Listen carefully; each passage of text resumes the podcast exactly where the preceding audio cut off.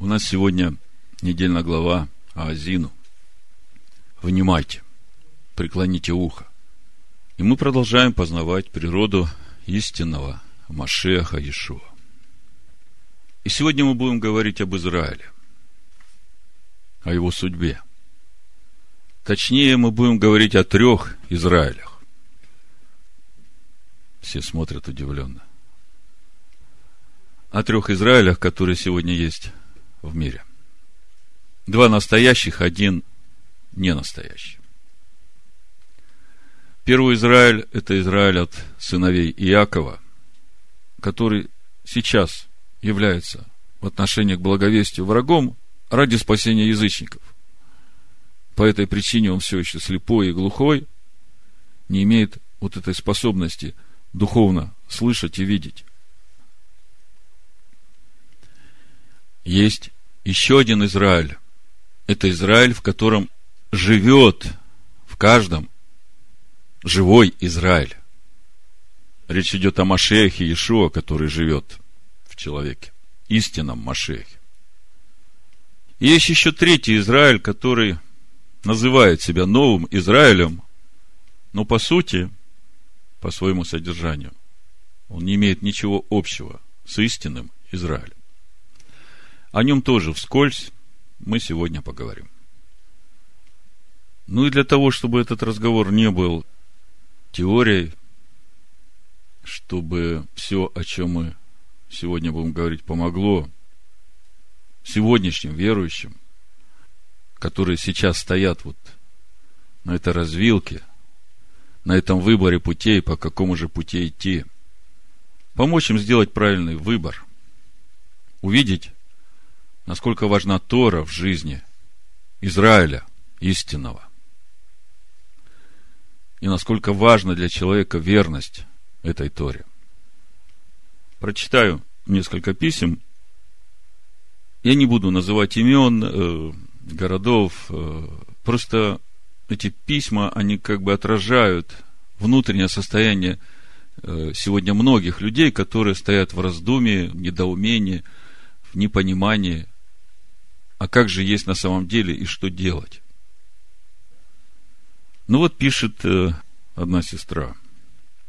Слушаю и переслушиваю проповедь от э, 12 сентября 2015 года. Все очень понятно и точно по Писанию. Никакой лазейки для пришельца, чтобы, находясь с народом Божьим, не исполнять Тору. Если, конечно, он хочет войти в завет с Богом. А внутри так плохо – измучилась просто. Так и нет решения, что же делать? Если сам Господь поместил меня в Египет, а я, как раба, вынуждена жить по их законам и не соблюдать заповеди. Получается неминуемо осуждение и проклятие. Это не только от Бога, но и от семьи, так как от многого отказалась мирского. Душу не ублажаю, по курортам не езжу, свинину не ем – но оказывается, и это не нужно Богу, потому что кто хоть одну заповедь не исполнил, все нарушил. А пока, ну не могу я чтить субботу, праздновать праздники, отделяться от семьи, изображать праведницу. Это значит развестись или быть преткновением тем, кто еще не встал на путь? Но тогда получается, что я такая и есть в грехах, хоть и познала благодать и милость Божию, но не отвергнулась от прежнего образа жизни. И теперь нет жертв, нет очищающей крови Ишуа Машех. Ничего нет, кроме осуждения. Вот это да. Как переводится Евангелие? Благая весть? Очень хочу радоваться. Извините, если что не так, как говорится. Ну вот, я думаю, что в таком состоянии сегодня находятся многие верующие, которые слушают наши проповеди, находятся в христианских церквях и не понимают, как же быть. Ну, если коротко, если ты в Египте, то из Египта точно выходить надо. Потому что те, кто остался в Египте, погибнут. В отношении взаимоотношений с семьей, если кто домашних не печется, то он хуже неверного, написано. Но а, изображать из себя праведника не надо, это точно. Надо быть им. А насчет преткновения, которое своей праведностью, как думается автору этого письма, она может стать своим ближним, я думаю, речь идет не о преткновении, а о том, чтобы быть свидетелем Его славы, Его милости, Его любви. Верующие, муж, жена освящают неверующих, мужа, жену, детей. И неверующие мужья без слов приобретаются, когда увидят благочестивое житье своих жен. И этот молчаливый и кроткий дух, что благоугодно Всевышнему. А насчет того, что познала благодать Божию, но не отвернулась от прежнего образа жизни, я скажу, что познать умом и познать сердцем – это две большие разницы. И вот автору этого письма я бы посоветовал искать личных отношений с Богом. Личного познания, потому что когда ты познаешь Его, когда Он начинает жить тебе как откровение себя, тогда тебе уже не надо изображать праведника. Это естественно для тебя, и ты по-другому уже не можешь. Если по-другому, это значит отвергнуться себя истинного. А в отношении благой вести, мне вспоминается, как Алекс у нас был как раз вот в это время, несколько лет назад. Он говорил о благой вести. В чем радость? В чем радостная весть? Разве в том, что кто-то умер за мои грехи? Чему тут радоваться? Разве это радостная весть? Я думаю, для каждого здравого человека, который вдумается то как им преподносят радостную весть, что есть кто-то, кто умер за его грехи. Если он этому радуется, то он чистейший эгоист. Или я что-то не понимаю. Радостная весть в том, что вот тот человек, которого Бог творит по образу и подобию своему, мы его видели. Он жил с нами, полной благодати истины. Он явил эту славу – и он победил тот грех, который мешает каждому из нас ходить в этой славе. И теперь через это он может жить в каждом из нас. Вот в чем радостная весть. И вот через это приходит радость. Еще одно письмо. На латышском языке я буду читать переводить. Вы мне поможете, если я где-то не смогу, да? Esmu kā četrus mēnešus izgāju no Базница Сундрауdzes. Я четыре месяца как вышел из лютеранской церкви и общины. Беддевс там маны готовы полтора года. Но Бог меня там готовил полтора года. Klausāties jūsos uzrunas un skaidrojums, man radušies divi jautājumi. Слушая ваши проповеди и объяснения, так, да? У меня появились два вопроса. Ка имелит но виса сырц дева варду, Тору? Значит, э, появились два вопроса. Как любить от всего сердца Слово Бога, Тору? Jo pagaidām es tikai zinu, ka tas ir patiesības un И пока я только знаю, что это есть истина и праведный путь в жизнь. Так, да? Это первый вопрос. Ну, здесь очень просто все. Живое слово, Тора, это тот, кто отдал свою жизнь за нас. Просто перенесите свою любовь к Иешуа – ту, которую вы имеете к Иешуа, к Торе, потому что это одно и то же. Машиах живет в Иешуа. Если вы любите Иешуа, то вы любите Машеха. А Машех – это живая Тора. Из него текут живые слова, как мы в Деяниях 7 главе читаем. Стефан говорит, вы приняли живые слова. А в Коринфянах Павел говорит, духовная пища и духовное питье, которое течет из последующего духовного камня, который есть Машех. Из него текут эти живые слова. Поэтому Вот для меня нет проблемы. Я люблю Иешуа, я люблю Тору той же любовью, потому что для меня это одно и то же. Un otrais jautājums, второй вопрос. Vai baznīcas kristietis, kas no visas sirds dzenas līdzjūtības, saticības un te te un stājas pretim veciem cilvēkam, neiegūst taisnības vainagu, piemēram, māte Тереза. Значит, и второй вопрос. Vai baznīcas kristietis? разве церковный христианин, который от всего сердца э, дзенос гонится, да, стремится за любовью, лыдзютыбас, состраданием, сатыцибас, согласием и так далее, и стоит против ветхой природы, вецем цилыком. Разве такой не получит наигу стасны басвайнагу, венец праведности, да? Угу. Пемера Маты Тереза. Ну вот, еще одни размышления человека, который стоит на этом распутье и думает, как же во всем этом двигаться. Вот несколько мыслей, которые в духе мне пришли, размышляя над этим письмом. Ну, первое. Судьба человека, о его будущем, определяется не людьми, а Богом.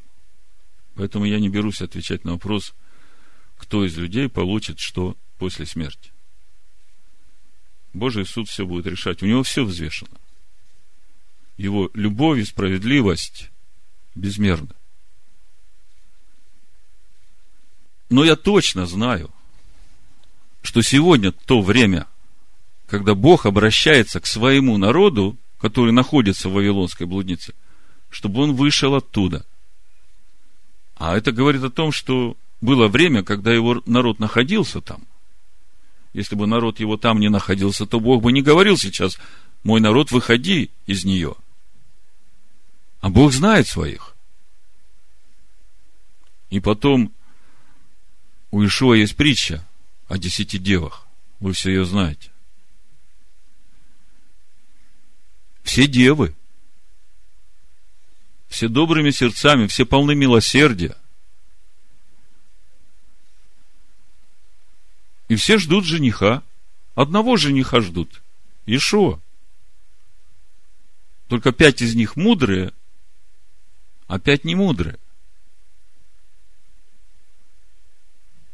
И когда он пришел, он не мудрым сказал, я не знаю вас.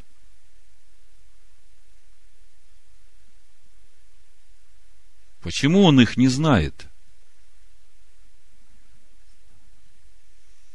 Потому что они не познали его, его, который истинный Машех, из которого течет эта живая вода Тора Моисея. Мы уже говорили, как отличить истинного Мессию от ложного Иисуса Христа. И единственный истинный – Иисус Христос, это тот, из которого течет Тора Моисея, как духовная пища и духовное питье для его народа, который должен растворить это питье своей верой, как мы в послании евреям в 4 главе читаем. И в Исаию 53 главе, в 11 стихе мы много раз уже об этом говорили. Он оправдает тех, которые познали Его, и грехи их на себе понесет. Поэтому он не мудрым девам говорит, я не знаю вас. Не познали. Вообще сегодня есть какое-нибудь христианское направление, в основании которого вероисповедание лежит Тора Моисея? Я не знаю такого. Есть еще одно письмо хорошее, но прежде, значит, подведу итог предыдущим двум – что сказать таким людям? Несколько мест Писания просто прочитаю, люди должны сами выбирать. Лука, 14 глава, 28 стих. Ибо кто из вас, желая построить башню, не сядет прежде и не вычислит издержек, имеет ли он, что нужно для совершения ее, дабы когда положит основание и невозможно совершить, все видящие не стали смеяться над ним, говоря, этот человек начал строить и не мог окончить.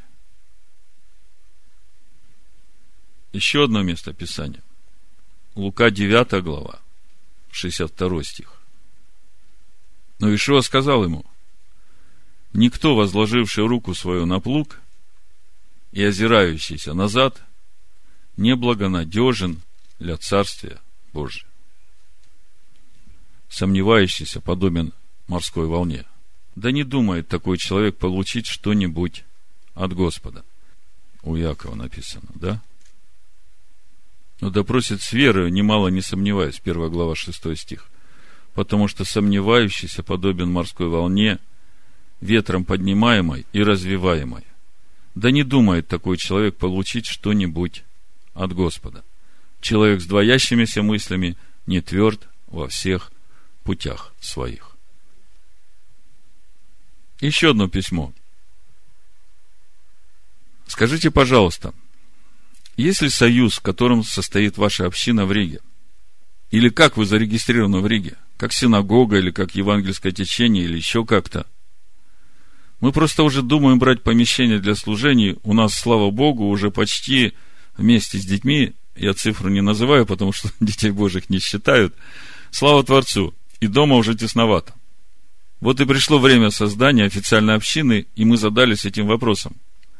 Как мессианская община мы тоже не хотели бы именоваться по известным вам причинам и христианской общиной по тем же соображениям. Синагогой? Не знаю, правильно ли это. В общем, хотелось бы услышать ваш совет. Нужно себя как-то охарактеризовать для оформления документов в нашем городе. Ну, поскольку я сказал, что имен городов называть не буду, я не буду называть. Я, значит, пишу ответ. Может быть, это еще кому-то будет нужно. Ну, у нас устав на латышском языке, я его так примерно перевел, сразу перевод прочитаю, значит, устав начинается с э, виспариге нотейкуме. Это как? Общие правила. Первое. Значит, община быть шалом, в дальнейшем община, объединяет людей, которые соблюдают заповеди Бога и веру в Иешуа. Община является самостоятельной религиозной организацией, которая работает автономно, то есть не принадлежит ни к одной из христианских конфессий. Второе. Конфессиональная принадлежность. Ученики Иешуа, Мессии Израиля, из всех народов. Вот такая наша конфессиональная принадлежность. Ученики Иешуа, Мессии Израиля, из всех народов. Третье. Община является юридическим лицом, у нее есть банковский счет, своя печать, символика и так далее. Обязанность общины уважать Конституцию Латвийской Республики и ее законы. Четвертое. И пятое. В основных этих условиях община в своей деятельности руководствуется священными писаниями, Танахом, Новым Заветом и своим уставом. Ну вот. Думаю, для размышления этого достаточно. Исповедание веры можете взять с нашего сайта. Всевышний да благословит вас и да умножит, как звезды на небе. Вот такие разные письма, и мы видим, что все люди стоят перед выбором, и сейчас это время выбора. И меня радует, что уже есть такие письма.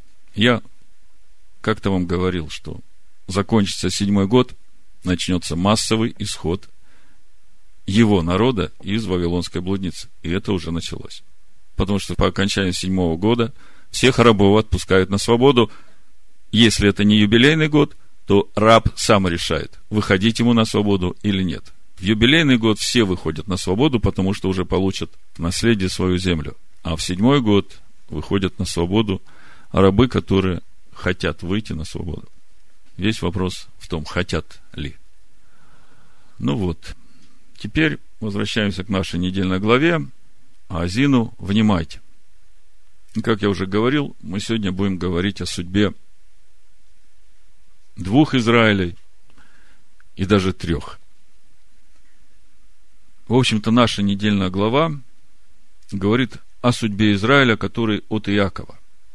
который сейчас является в отношении к благовестию врагом ради спасения язычников.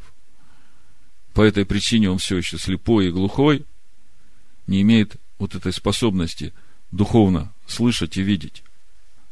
Давайте убедимся э, из э, Писаний, что так оно действительно есть, что говорят об этом пророки. И потом прочитаем нашу главу Азину и комментарии мудрецов на эту главу.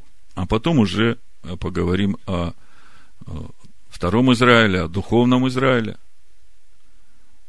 По сути, все истинные ученики Амашеха Ишуа, в которых живет Машех, живая Тора.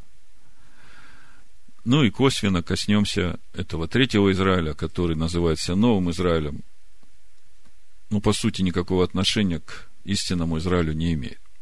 Значит, Исайя 42 глава, начнем с 18 стиха и будем читать до 13 стиха 43 главы. Мы здесь увидим вот этого Израиля, который от Иакова, который по сегодняшний день слепой и глухой духовно.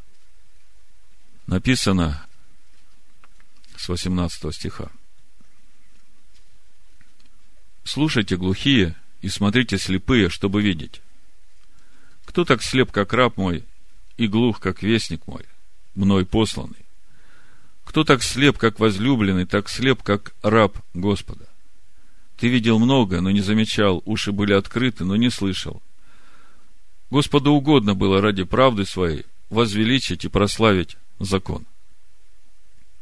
Но этот народ, разрозненный, разграбленный, все они связаны в подземельях и скрыты в темницах. Сделались добычей, и нет избавителя, ограблены, и никто не говорит «отдай назад». Кто из вас, обращение ко всем, преклонил к этому ухо, вникнул и выслушал это для будущего. Наша сегодняшняя недельная глава Азину. Внимайте, вникайте. Кто предал Иакова на разорение и Израиля грабителям? То есть, из 24 стиха мы видим, что раб Господа, возлюбленный, при этом слепой и глухой – это Иаков и Израиль. Не Господь ли, против которого мы грешили? Не хотели они ходить путями Его, не слушали закона Его, и Он излил на них ярость гнева своего, лютость войны. Она окружила их пламенем со всех сторон, но они не примечали, и горело у них, но они не уразумели это сердцем. 43 глава, 1 стих. «Ныне же так говорит Адонай, сотворивший тебя Иаков, устроивший тебя Израиль. Мы продолжаем читать об Иакове и Израиле, который от Иакова. Не бойся, ибо я искупил тебя, назвал тебя по имени твоему, ты мой. Будешь ли переходить через воды, я с тобой, через реки ли, они не потопят тебя. Пойдешь ли через огонь, не обожжешься, и пламя не опалит тебя, ибо я, Адонай, всесильный твой, святый Израилев – Спаситель твой.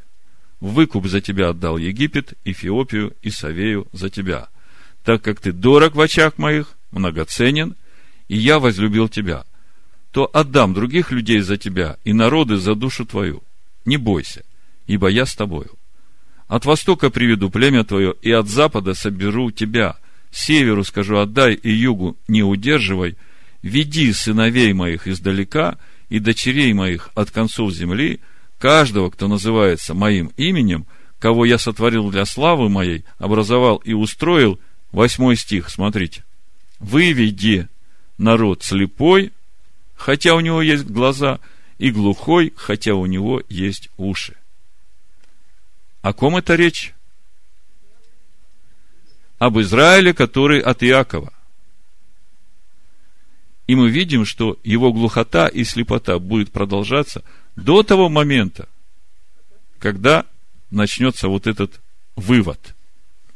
Мы сейчас дальше еще будем касаться этого события. Когда это будет происходить. Пусть все народы соберутся вместе и совокупятся племена. Кто между ними предсказал это? То есть народы к этому отношения не имеют. Пусть возвестят, что было от начала, пусть представят свидетели от себя и оправдаются, чтобы можно было услышать и сказать правда. А мои свидетели, говорит Господь, Адонай, вы и раб мой, которого я избрал, чтобы вы знали и верили мне, о рабе его, которого он избрал, мы еще будем говорить, и разумели, что это я. Прежде меня не было Бога, и после меня не будет. Слово свидетели очень важное. И заметьте, здесь два свидетеля. В еврейском суде, когда решается вопрос, кого предать наказанию, всегда нужны два свидетеля. Бог говорит, вот они, мои свидетели. Когда придет время судить народы по правде Всевышнего. Вот два свидетеля, о которых говорит Всевышний. А мои свидетели, говорит Адонай, вы и раб мой, которого я избрал, чтобы вы знали и верили мне, и разумели, что это я. Прежде меня не было Бога, и после меня не будет. Я Адонай, и нет Спасителя, кроме меня. Я предрек и спас и возвестил, а иного нет у вас. И вы, свидетели мои, говорит Адонай, что я Элогим. От начала дней я тот же, и никто не спасет от руки моей, я сделаю, и кто отменит это. Ну вот, то, что Бог говорит через пророка Исаию, и песнь Моисея именно о судьбе, о всей истории Иакова и Израиля, который от Иакова. Проповедь я назвал так. И над рабами своими умилосердится. Взято из Второзакония 32 главы, из песни Моисея, 36 стих. Написано, но Адонай будет судить народ свой, и над рабами своими умилосердится. Когда он увидит, что рука их ослабела, и не стало заключенных, не оставшихся вне – мне очень нравится тот перевод, который дан в главе Аазину в Торе с комментариями Рамбана. Этот стих звучит так, мы сегодня будем читать отсюда. Второзаконие, 32 глава, Дворим, 32 глава, 36 стих по Рамбану. Но рассудит Адонай свой народ и пожалеет своих рабов, когда увидит, что истощилась их сила, и нет того, кто бы их защитил. Итак, у нас недельная глава Аазину, песнь Моисея, которой Бог повелел научить сынов Израиля. Это пророческая песня, содержит в себе всю историю еврейского народа, от его рождения до последних дней. Вы все читали песню, да? Скажите мне, что вы слышите из этой песни? Вот что вас э, коснулось? Вот если все вместе сложить, что вы услышали?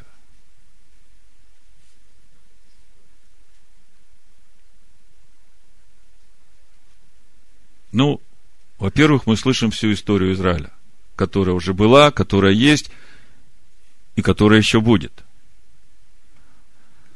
Но самое важное в этой песне что? Послушайте. Самое важное в этой песне – счастливый конец. И знаете, что обращает на себя внимание? Для того, чтобы наступил этот счастливый конец, нет никаких условий, типа, если раскаются, если начнут служить. В этой песне об этом ничего не сказано. Это важно увидеть. То есть нет никаких условий этому счастливому концу, чтобы он пришел, которые связаны были бы с раскаянием или служением, которые могли бы обеспечить этот счастливый конец. Нету. Счастливый конец безусловный. Вот по этому поводу э, я прочитаю забегая вперед, короткий комментарий из Рамбана. Знатоки сокровенного учения указывают, что когда придет последний срок, конечное исправление мира произойдет в любом случае, независимо от того, будет ли народ Израиля заслуживать избавления или нет. Об этом же говорится и в трактате Сангидрин, где переданы слова Творца. Если евреи удостоятся своими праведными поступками, я ускорю их конечное освобождение. А если не удостоятся, оно произойдет в назначенный срок. И там же объяснено, если в конце времен евреи не смогут совершить раскаяние по зову сердца, Всевышний поставит над ними царя, указы которого будут тяжелыми, как указы Амана. И тогда евреи раскаются и вернутся на добрый путь. Сангидрин 97б, 98а. Смотри также в конце этой книги Рамбан Сефер Агеула. Вот я когда это читал, я вспомнил то, о чем мы говорили в Йом-Кипур, когда спрашивали у премудрости – А что ожидает грешника? У премудрости спрашивают, что грешника ожидает? Премудрость говорит, его преследовать будут его грехи. Этот же вопрос задают Всевышнему. Адонай, а что ожидает грешника? Он отвечает, они раскаются. И вот когда я читал этот комментарий, это так у меня связалось, я понял, о чем речь. Я думаю, что вы тоже. Значит, почитаю вам эту песнь Моисея из э, Торы Рамбана. Очень прекрасный перевод, смысловой, понятный. И в некоторых местах я добавлю еще комментарий Раши, который у нас в синодальном переводе, они вообще трудны к пониманию. Там 27 стих, Значит, оно даже в Торе написано как песня, как стихотворение. Вот смотрите, э, вот начинается, видите, один столбик, другой столбик идет, э, в такой стихотворной форме идет, да. И если листать дальше, опять, видите, продолжение идет. Вот так оно написано в Торе. И вы подумайте, что Бог повелевает этой песне научить всех сынов Израиля, чтобы они учили своих детей, детей детей на всей их них жизни. Внимайте небеса, и я буду говорить, и услышит земля слова мои. Прольется, как дождь, учение мое, как роса выпадет моя речь, как мелкий дождь на зелени, как капли на траву, когда имя Аданая провозглашу, воздайте величие всесильному. Он твердыня, совершенны его дела, все пути его справедливы. Всесильный верен и чужд лжи, он праведен и прямы его пути. Ведь они сами погубили себя, не его, ни сыновья, из-за порочности своей, поколение упрямое и дурное. Так отплатили вы Богу, недостойный и неразумный народ – ведь Он твой Отец и Создатель, Он тебя сотворил. Вспомни дни древности, осознай жизнь поколений. Спроси Отца твоего, Он расскажет тебе. Твоих старцев, и они тебе разъяснят. Когда Всевышний давал наделы народам, распределял их на земле, установил Он границы для них по числу сыновей Израиля. В комментарии написано, после разделения языков Берешит – 11 глава, 6-8 стих, появилось 70 основных народов. И таково же число членов семьи Якова, поселившихся вместе с ним в Египте. Читаю дальше. Ведь удел Бога его народ, Яков – наследие его. В пустыне он нашел свой народ, среди хаоса, воя пустыни. Там он его защищал и берег, как зеницу ока – как орел стережет гнездо и парит над своими птенцами, так он крылья свои распростер, подхватил и понес свой народ. Всесильный один его вел по пути, и нет с ним богов чужих. Он вознес свой народ на высоты земли и кормил их плодами полей. Он питал его медом из скалы, и маслом сочился кремень, коровьими сливками молоком овец, жиром ягнят и баранов башана, соком отборной пшеницы и кровью виноградной лозы. Разжирел Ешурун и стал брыкаться. Отучнел, растолстел, раздался и оставил всесильного, который его сотворил, и поносил твердыню свою. Досаждали они ему чужими богами и мерзостями гневили его. Жертву приносили бесам, не всесильному, идолам, которых не знали, новым, недавно явившимся, о которых не ведали их отцы. А защитника, создавшего тебя, ты забыл, всесильного, сотворившего тебя. И увидел Адонай, и вознегодовал, разгневали его сыновья. И сказал он, скрою мой лик от них, и увижу, что станет с ними в конце. Поколение предателей, сыновья, в которых нет верности. Они досаждали мне не Богом, гневили меня безрассудством своим. И я досаждать им буду не народом. Ничтожный народ гневить будет их. Тогда возгорится мой гнев, как пламя огня, что прожигает до преисподней. Опалит он землю и все плоды, обожжет подножие гор.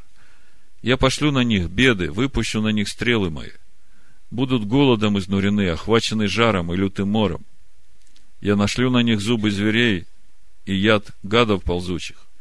Извне будет губить их меч, а в домах сразит ужас. Погибнут девушки и юнцы, младенцы и старики.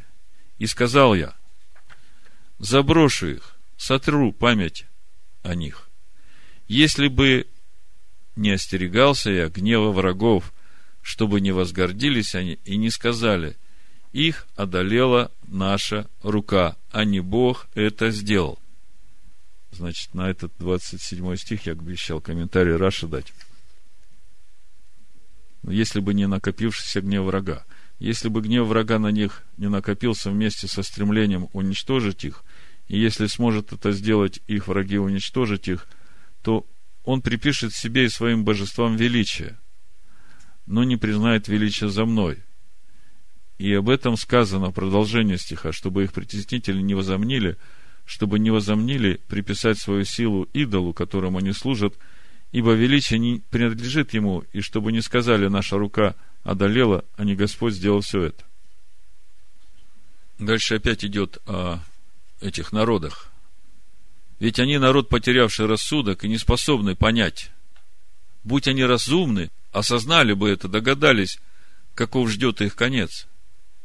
Как бы мог один из врагов преследовать тысячу и двое в бегство тысячи обратить, если бы не отдал их защитник и не выдал их Бог. То есть вот эти стихи конкретно обращаются к тем, которые на протяжении всей истории еврейского народа, особенно на протяжении двух тысяч лет последних, когда появилась римская церковь, в этой песне Бог говорит – вот это народ, потерявший рассудок, они не способны понять. Если бы они были разумны, они осознали бы это и догадались, каков ждет их конец. Потому что как бы они могли прогонять евреев, если бы Бог был за них, если бы Бог бы не позволил прикоснуться к ним? Как мог один из врагов преследовать тысячу из еврейского народа, а двое в бегство тысячи обратить? если бы не отдал их защитник и не выдал их Бог. Ведь не такого наш защитник, как покровители их, даже наши враги судьи в том. Понимаете, о чем здесь речь? То есть здесь реальное предупреждение всем гонителям еврейского народа в течение всего этого времени, когда существует народ. 32 стих дальше уже идет опять о сыновьях Иакова и Израиля, который от Иакова. Ведь от содомской лозы их лоза, виноград из Аморы, их виноград ядовит, горечь в гроздях. И вино, яд змеиный, отравлено гремучим змеем. Ведь это хранится передо мной, запечатано в моих кладовых. Все подготовлено для расплаты, когда споткнутся они, ведь близок день гибели их, и скоро наступит их час. Но рассудит Бог свой народ и пожалеет своих рабов, когда увидит, что истощилась их сила – и нет того, кто бы их защитил. Он скажет тогда, где идолы их? Твердыня, на которую они уповали. Где те, кто ели тук ваших жертв, пили вино возлияний? Пусть станут и помогут, и спасут вас, и защитят. Посмотрите же ныне, что я – это я, и нет всесильного, кроме меня. Я умершляю и оживляю, я поразил, и я исцелю. Кто сможет спастись? Вот я вознесу к небу руку мою и поклянусь, жив я вовек. Когда заострю я свой сверкающий меч, и рука моя суд совершит, тогда отомщу я моим врагам и ненавистникам отплачу. Опьянеют стрелы от крови врагов, и меч мой пожрет их плоть. Забурлит кровь убитых врагов, и головы их вождей полетят. Прославьте народа его народ. За кровь рабов своих отомстит. Он возмездие совершит над врагом и искупит землю своих детей. И пришел Маше и произнес все слова песни этой народу. Он и Аше, сын Нуна. И окончил Маше произносить все эти слова Израилю и сказал им, запомните все слова, которыми я свидетельствую о вас сегодня, и заповедуйте сынам вашим, чтобы исполнять все слова этого учения. Ведь это не пустое слово для вас, но это ваша жизнь. Благодаря этому продлятся ваши дни на земле, в которую вы переходите через Иордан, чтобы овладеть. И в тот день говорил Бог, обращаясь к Маше, «Взойди на эту гору Аварим, гору Нева, что в стране Маав, напротив Ирихона, и осмотри страну Кнаан, которую я даю во владение сынам Израиля. И ты умрешь на горе, на которую взойдешь, и приобщишься к твоему народу, так же, как умер твой брат Аарон на горе Ор, и приобщился к своему народу. За то, что вы были неверны мне среди сынов Израиля при водах распри в Кадеше, в пустыне Цин, за то, что не осветили меня среди сынов Израиля. Поэтому издали ты увидишь страну, которую я даю сынам Израиля, но туда не войдешь. На этом заканчивается глава Аазину, и я сразу прочитаю комментарии, которые даны в Торе Рамбана. Не все, но те, которые меня коснулись. В конце времен эта песня, ставшая для нас истинным и верным свидетелем, ясно говорит обо всех событиях, которые с нами произошли. Сначала упоминается добро, которое совершил для нас святой, благословен он, с той поры, как он взял нас себе в удел. Упоминаются добрые дела, которые он сделал для нас в пустыне. Говорится о том, как мы овладели землями могучих народов, а затем удостоились в этой стране великого блага, богатства и славы. И от изобилия благ евреи восстали против Творца, поклоняясь чужим богам. Упомянут его гнев, который разгорелся до такой силы, что он послал на них и на страну мор, и голод, хищных зверей, и меч, а затем рассеял евреев по всем сторонам света. Как известно, все это сбылось. А далее в песне Всевышний предрекает, в конце времен отомщу я моим врагам и ненавистникам отплачу. Ведь наши притеснители творили нам зло из ненависти к святому, благословен он.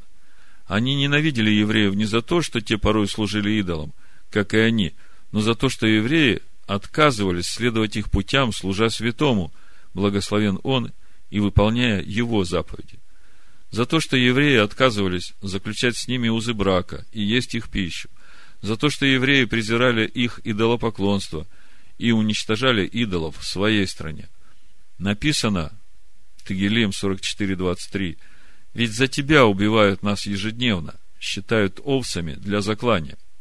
Все эти злодейства народы мира совершали против нас из ненависти к святому, благословен он.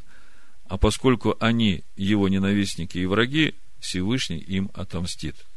И ясно, что это обещание относится к будущему избавлению, ведь при возведении второго храма народы мира не прославляли его народ, а наоборот насмехались над ним, говоря, что делают эти несчастные иудеи, разве дадут им приносить жертвы? Разве смогут они оживить камни из груды праха? Неемия 3.34. А вожди евреев были слугами во дворце царя Вавилона и все были подчинены ему.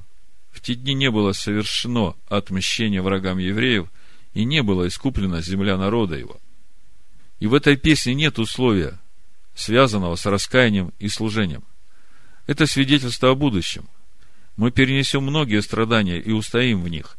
Всевышний будет нас сурово карать, но не истребит и не уничтожит память о нас, а затем смилуется над нами и воздаст нашим врагам своим могучим и тяжелым мечом и искупит наши грехи ради своего имени. Таким образом, эта песня – ясное обещание будущего избавления, которое совершится вопреки безбожникам. И так написано в Сифрей. Велико значение этой песни. В ней говорится о том, что происходит сейчас, о том, что происходило, и о том, что будет происходить. Об этом мире и о мире грядущем. А намек на это содержится в самой Торе, ведь написано «И пришел Маше, и произнес все слова песни этой народу». Слово «все» – «коль». Намеком указывает, что эта песня включает калалет – все уготовано им, то есть все, что произойдет в будущем. Вот такой комментарий, вот так звучит песня. Вот такая история Израиля, который от Иакова.